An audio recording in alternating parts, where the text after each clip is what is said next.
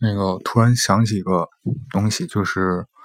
嗯，要对这个刚才讲过的联系再做一个补充。那么就是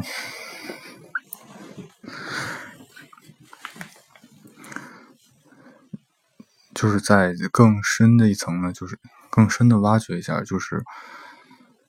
那么作为一个。就是在当今这个社会呢，那么如果说一个人想要这个获得一个更好的发展吧，那么就要试着去与这个外界产生更多的联系。那么这个联系呢，一定要是一个有效的联系。就就是说，嗯，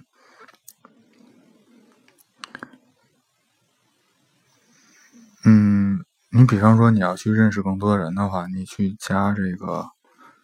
现在都用微信了，比方说去加了好多微信，但是可能表面上看的，你加了这个好友，可能是表面上看着是一个产生了一个联系，但是这两个人之间到底有没有一个有效的互动，就不一定了。那么从这个商业上来讲的话，我之前在这个，嗯，比方在大街上走，然后就是有人说什么，比方给一罐红牛，然后去让你，然后让你去扫一个这个。二维码去增添加他们一个那个微商的一个平台，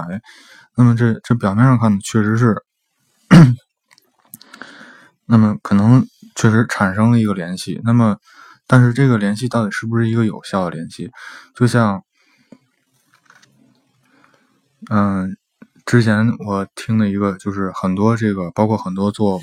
A P P 的，那么可能它的一个在线人数呢非常大，但是。但这个用户到底是不是他成为了一个这个真正的用户？因为因为一个 A P P 的这个盈利呢，却要看这个到底有多少人肯在这个 A P P 上花钱，对吧？那么这个才是一个真正产生了一个有效联系。那么这就是就是对应我刚才说的这个，就是说。你要去这个，首先呢，要去跟这个社会或者跟这个客户或者跟你这个对象要产生一个有效联系呢，就是说要去了解他的这个信息，要去得获得一个真实的信息，然后呢，去做出一个正确的判断，然后，然后呢，就就像这个，嗯，所说的痛点，就是你。你确实是寻找到这个，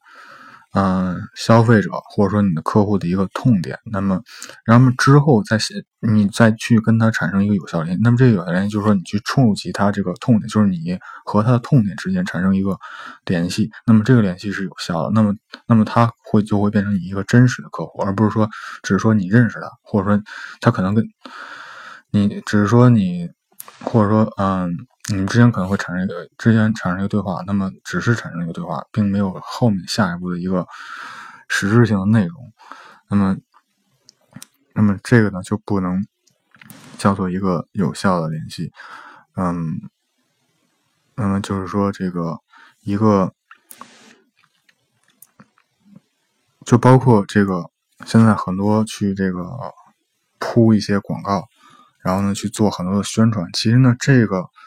从这个唯物辩证法的一个原理上来看呢，就是说要让这个消费者产生跟与消费者之间产生一个联系，但是，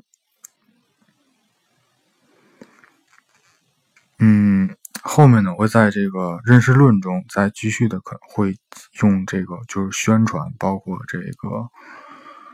广告，然后呢。在认识论中会再继续用这方面的一个案例，然后嗯，去更深层次的去解释这个，就是如何去建立一种有效联系。